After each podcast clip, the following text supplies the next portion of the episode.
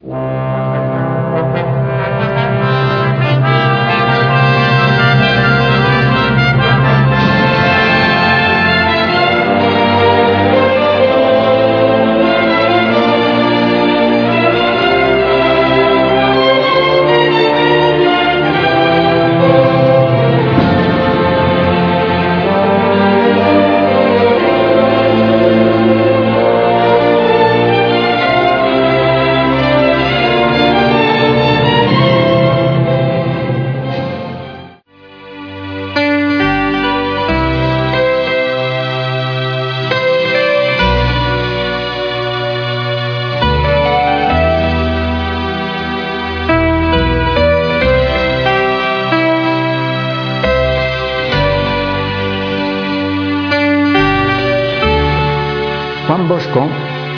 nace en una familia pues muy humilde.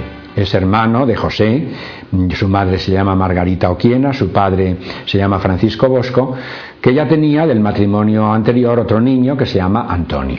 Fue un niño muy sensible, fue un niño muy atado al campo, a la campiña, una campiña que como ustedes comprenden es preciosa, pero que al mismo tiempo implica muchísimo trabajo, muchísimo sacrificio, muchísimo dolor, el poder sacar adelante una alquería, tanto más que el padre de Juan Bosco muere cuando este niño tiene dos años.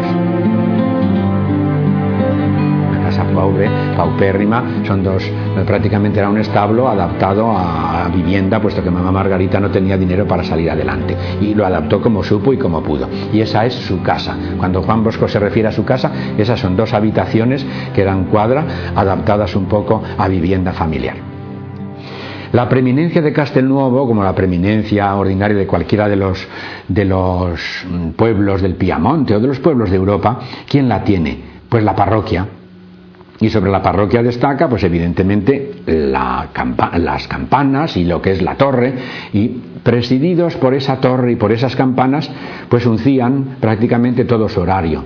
El horario de por la mañana tempranito, la misa, iban todos los aldeanos, él cuando podía agarrado de la mano de la madre, sobre todo domingos y festivos, que entonces mamá Margarita se apañaba para repeinarlos, retocarlos y ponerles bien guapotes y robustos. Juan Bosco era guapete, ¿eh? Juan Bosco no era un retaco, no, Juan Bosco era guapete Juan Bosco era un chico molón, diríamos hoy, porque luego cuando tuvo que ir a unas de las alquerías y tal, pues a Teresa, que era la hija del guarda, se le ponían los ojos dulces, y a él también, ¿no? Y cuando pasó un poquito de tiempo y estuvo en su sambrino cuidando vacas, ¿eh? pues la hija, la Rosa Febraro, también, y fueron amigos, y a él se le ponía un nudo en la garganta tantas veces, ¿y qué quiere decir? Que era un muchacho pues normal, un muchacho corriente, y evidentemente que sentía afecto pues por todas las personas y por todas las cosas. Para ser sacerdote hace falta tener cultura, hace falta saber. Y en el ambiente en el que él se mueve no hay posibilidades. Entonces él ya sabe escribir y cuando acompaña a las vacas o cuando acompaña al ganado, pues pasa un ratito debajo de los olmos y va leyendo su catecismo, los libros que les va dejando el sacerdote del pueblo y luego él se los lee a los demás. Ahí empieza ya ¿eh? el aprender para los demás. El sentido de justicia Juan Bosco lo tuvo muy acentuado desde niño y había que defender la justicia por encima de todo y la verdad por encima de todo, independientemente de lo que fuera. Al fin y al cabo es la Sagrada Escritura, solo la verdad os hará libres. Es muy difícil encontrar la verdad. Mm, creo que Pilato la tuvo enfrente y no acertó.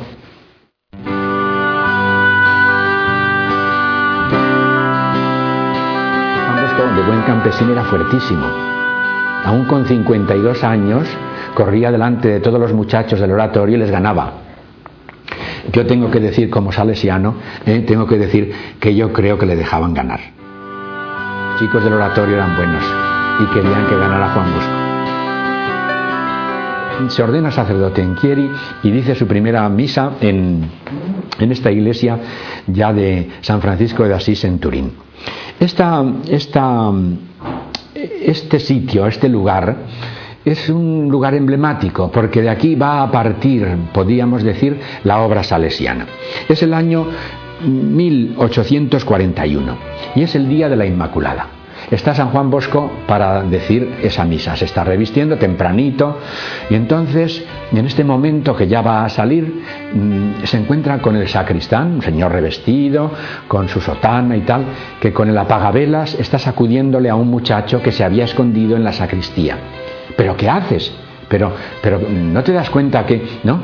Es un momento de conflicto. Y entonces, pero no sabes que es mi amigo. Con lo cual, viéndose protegido con esta supuesta amistad, aquel sacristán se retrae y le pregunta, le pregunta Juan Bosco al muchacho. Era uno de tantos de esos muchachos que bajaban del Bielese, que bajaban, piensen un poco, todo el escenario, por allí cerca los Alpes, etcétera. Es decir, es todo, otro escenario de muchachos que vienen en tromba en busca de trabajo a Turín, que es la capital, va a ser de la nueva industria. Entonces, mm, es interesante el diálogo que hemos conservado los salesianos con Mimo, porque le pregunta al chico, dice, oye, vamos a ver, ¿eso tienes padres? Pues no, no señor. ¿Qué edad tienes? 16 años. ¿No tienes padres? No. ¿Tienes hermanos? No. ¿Sabes leer? Pues no, no señor. ¿Sabes escribir? No. ¿Sabes hacer cuentas? No. ¿Sabes silbar? Sí. ¿Sabes cantar? Sí. ¿Sabes jugar? Sí. Pues vamos a rezar un Ave María. Pues, pues, pues si no sé, pues, pues entre los dos, yo la rezo. Es decir, aquí nace la obra salesiana. Los salesianos nacen en una lección de catecismo. Nacen como un grupo catequético, nacen en torno a un ave María.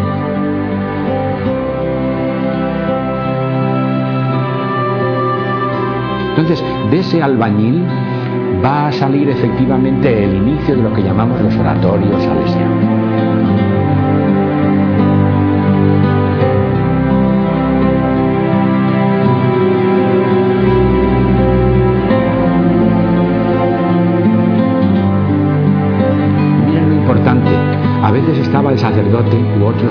Predicando y venían en tromba un grupo de muchachos, estos albañiles y tal, y, se quedaban mirando y, no, y se iban a la sacristía en espera de que el sacerdote Juan Bosco dijera su misa.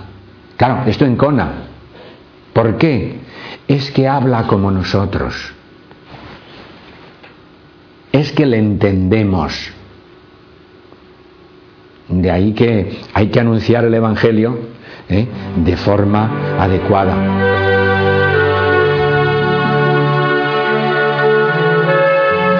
Es interesante el ver cómo, cómo, claro, ante los compañeros sacerdotes de Turín, pues evidentemente esta situación de intemperie, esta situación de pobreza, de provisionalidad, de vivir su sacerdocio de una forma distinta, pues evidentemente contrastaba. Uno de los días, con tanto trabajo y con tanto esfuerzo, eso que llamamos hoy estrés, pues cayó evidentemente en una situación de conflicto, ¿no? en una situación que él no se sentía bien y cayó redondo, estando un día entre los mismos muchachos, eh, unas fiebres altísimas, unos temblores, le castañeteaban los dientes, no sabíamos qué pasaba, no sabían los muchachos qué pasaba y tal. Mm, don Bosco se muere, don Bosco se muere, fue el grito de los aprendices de un lado y de otro, de estos estucadores, de estos albañiles, de estos. Don Bosco se muere y entromba todos sin saber qué hacer llamaron a la madre que vino, hijo mío, pero nada. O sea, una cosa, don Bosco se muere. Unos diagnosticaron pulmonía, otros diagnosticaron esputos de sangre y tal, pues tisis. Saben que se morían muchísimas personas de tisis en aquella época, ¿no? Mala alimentación, insalubridad, don Bosco se muere. Pero don Bosco entró en un estado de sopor y de coma, los chicos hicieron, hicieron, pero turnos permanentes delante del Santísimo. Fíjense que son chicos de la calle, que son chicos sin cultura religiosa alguna. Bien es verdad que la cultura religiosa en el Piamonte en ese momento era otra, pero tienen un sentido de lo que es mm, quien tiene la fuerza fundamental de sacar adelante a una persona, independientemente de las enfermedades que se tengan. Y, y, fue tal la fe de aquellos muchachos, o así lo interpretó el santo, que cuando vuelve en sí y vuelve restablecido y los médicos no se lo explican, os debo la vida, les dice, os debo la vida. Pues ¿a quién voy a dedicar la vida? A vosotros.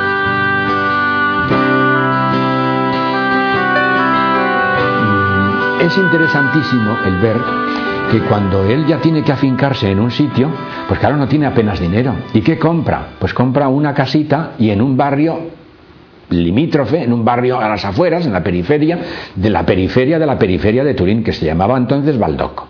Cerca había un hotel de mala fama que se llamaba La Jardinera. Es decir, era una situación marginal. Un sacerdote en esa situación marginal ya ha sido además acusado de loco, ya ha sido acusado de distinto, ha sido acusado de raro, pues evidentemente mm, está pensando quién podría ayudarle y dar apoyo y darle sostén y darle fama, buena fama, delante de unas y otras personas. Y pensó en su madre, pero su madre ya era mayor, tenía 58 años. Y se lo consultó al párroco. ¿Qué hago yo? Pero hombre, teniendo quien tienes como madre, ¿por qué no acudes a ella? Pero mi madre, son palabras de él, es la reina de sus nietos en su sambrino. Es, por fin puede descansar. ¿Cómo acudir a mi madre? Pero si esto no es más que un desbarajuste. De ser la reina textual de él, ¿eh? va a pasar a ser una sierva de todas estas críos. A estar todo el día pendiente de. Pues prueba, a ver qué pasa. No hizo falta decirle nada a mamá Margarita para decirle, hijo, vamos, ya sé yo, ya sé yo qué es lo que tú quieres y de qué pie cojeas, vamos. Y a pie, desde su sambrino, a Turín, allá que se fueron los dos, a esas dos habitaciones que pudo él alquilar poquito a poco y un poquito de patio. No sé si eran 500 o 500 y pico liras que tenía que pagar al señor Pinardi. Más, más, tarde iría comprando poquito a poco aquello y entonces pues ahí nacería lo que es hoy el gran Don Bosco, la gran casa madre de los salesianos.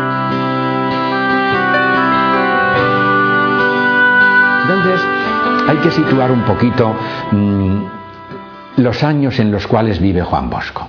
Estos años son los años 1846, 1847 al 51, los años de la unificación, intentos de unificación del reino de Italia, que van a partir del Piamonte, cuya capital es Turín.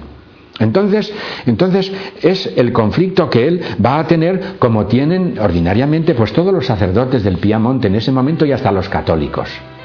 Ser buen italiano y ser buen católico, con menoscabo de los estados pontificios.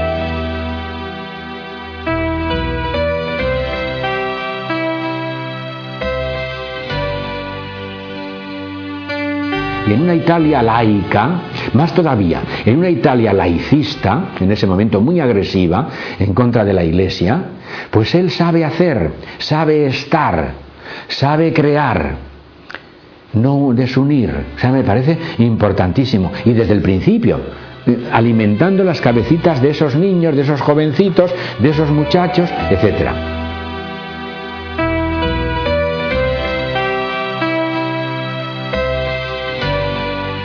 Naturalmente, una persona así tuvo enemigos.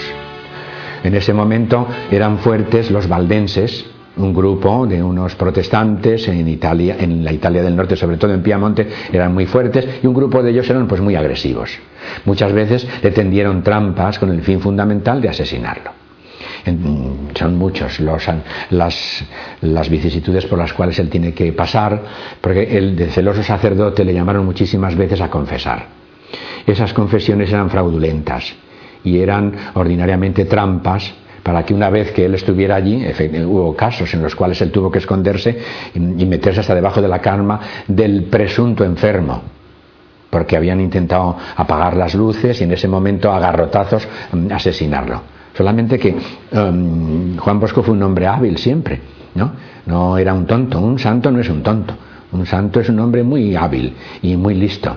Y se liaron a dar tortazos y mangazos a un lado y a otro cuando se encendió la luz, se estaban dando tortazos entre sí y Juan Bosco había desaparecido. ¿eh?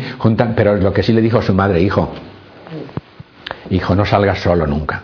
Y de noche, siempre con un par de muchachos o tres de estos que eran incondicionales de él. Y los muchachos de la calle, si son groseros, son fuertes. Otra cosa no tendrán, pero fortaleza ya lo creo. Y cuando algunas veces, porque era muy celoso de su sacerdocio, pues cuando le avisaban para salir y tal, y no, no valían las eh, recomendaciones de su madre, por encima de todo está su misión, pues tuvo, esto es así, esto es controlable dentro de los anales de la historia de Don Bosco, que apareciera un perro el perro que en la tradición histórica se llamaba el gris, porque él le llamó el gris, un enorme perro que le salvó muchísimas veces cuando volvía tarde al oratorio, pues de morir asesinado por parte de unos o de otros, etcétera. A veces estando con los muchachos en el patio, pues, pues, pues tenía que, que, salir corriendo y, y, por piernas no crean ustedes que le ganaban mucho los demás, por piernas no le ganaba nadie, pero mm, tuvo que salir. Varias veces intentaron acuchillarlo, varias veces envenenarlo, etcétera.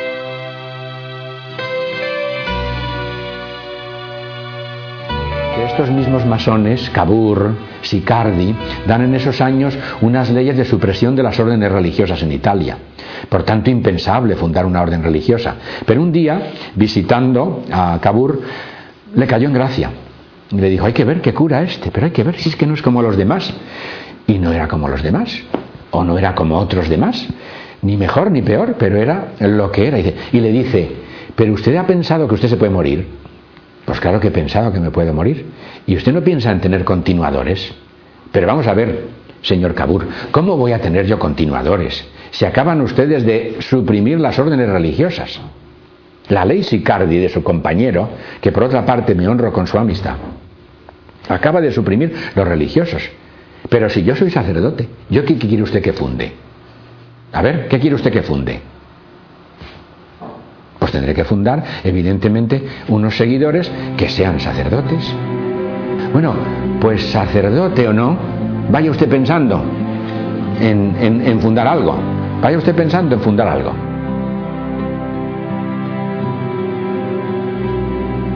Y así fue como se inicia.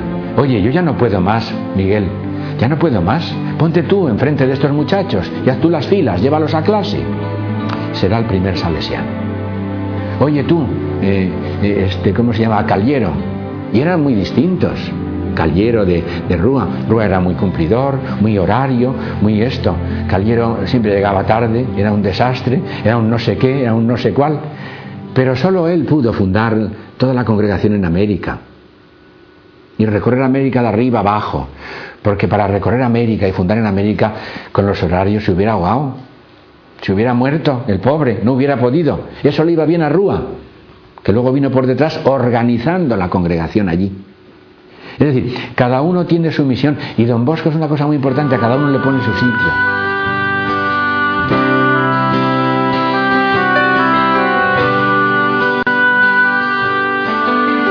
Estos niños, eh, cuando terminaba el día, el domingo, ¿eh? no tenían donde caerse muertos.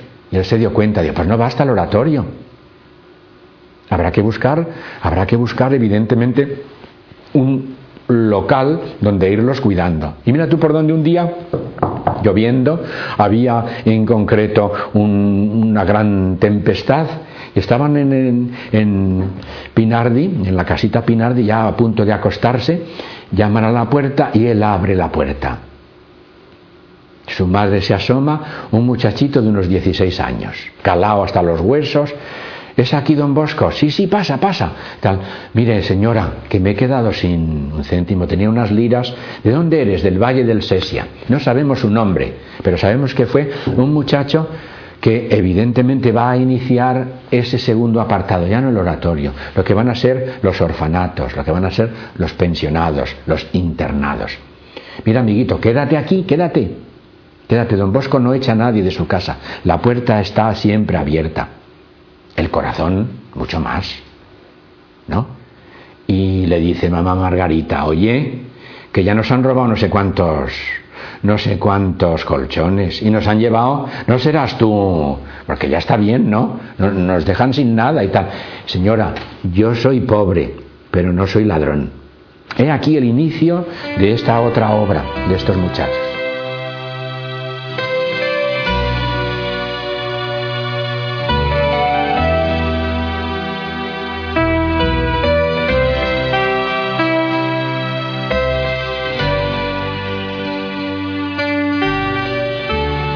Entonces, mm, a estos muchachos habrá que darles un trabajo, habrá que darles una salida. Y este trabajo y esta salida, es muy importante esto, va a ser el primero, un sacerdote católico, el primero que siendo tutor de estos muchachos, porque son menores de edad, va a firmar un contrato de trabajo con los dadores del trabajo. Contrato de trabajo escrito para que nadie abuse del trabajo manual del pequeño y en segundo lugar con unas cláusulas que son de salvaguardia de su propia vida, de su propia virtud, de su propio ser. Pues qué duda cabe que este sistema de educación que se ha llamado y llamamos nosotros preventivo, prevenir antes que curar, etcétera, se basa fundamentalmente en las prácticas religiosas, en los sacramentos, el sacramento de la confesión o el sacramento de la reconciliación, el sacramento de la, de la Eucaristía, pero si es que esto es esencial, todo lo demás puede ser accesorio.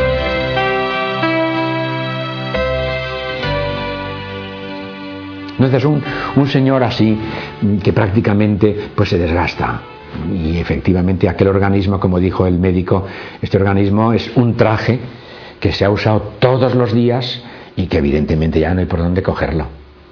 Una cosa es tuberculosis, otra cosa es evidentemente varices, otra es circulación de la sangre, hoy decimos tantas cosas, osteoporosis, eh, todas estas enfermedades que son unidas que indican efectivamente el desgaste, el desgaste.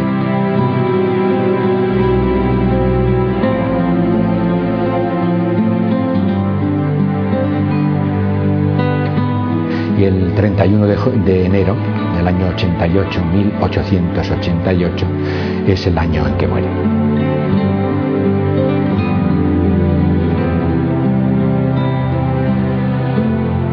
Bien, con él no se muere la obra, como ven, la obra crece, la obra se desarrolla, y lo más interesante que a mí me parece es que se desarrolla entre sus chicos, las, vocaciones no surgieron de la luna, ni los continuadores surgieron, no, surgieron del contagio, de estar del brazo, de bracete con este propio fundador.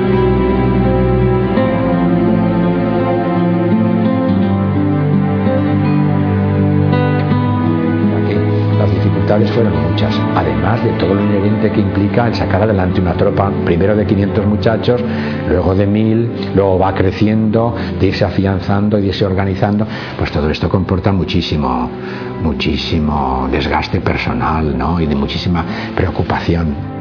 Él mismo dijo que si yo hubiera sabido lo que cuesta ser fundador, no hubiera empezado fundador es un hombre, es un hombre carismático, es un hombre profeta, es un hombre de experiencia, es un hombre muy curtido, que tiene que sufrir una barbaridad de incomprensiones por parte de quien no, no entiende, porque él solo es el que lleva un poco eso, ¿no? Luego lo suele transmitir y lo suele contagiar.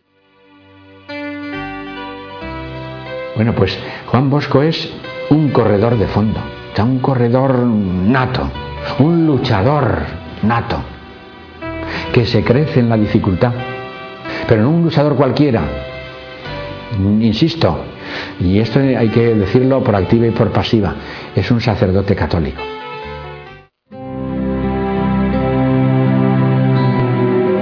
He hecho siempre todo lo que pude. Sin embargo, ¿cuánto falta aún por hacer? En ello pensarán mis hijos.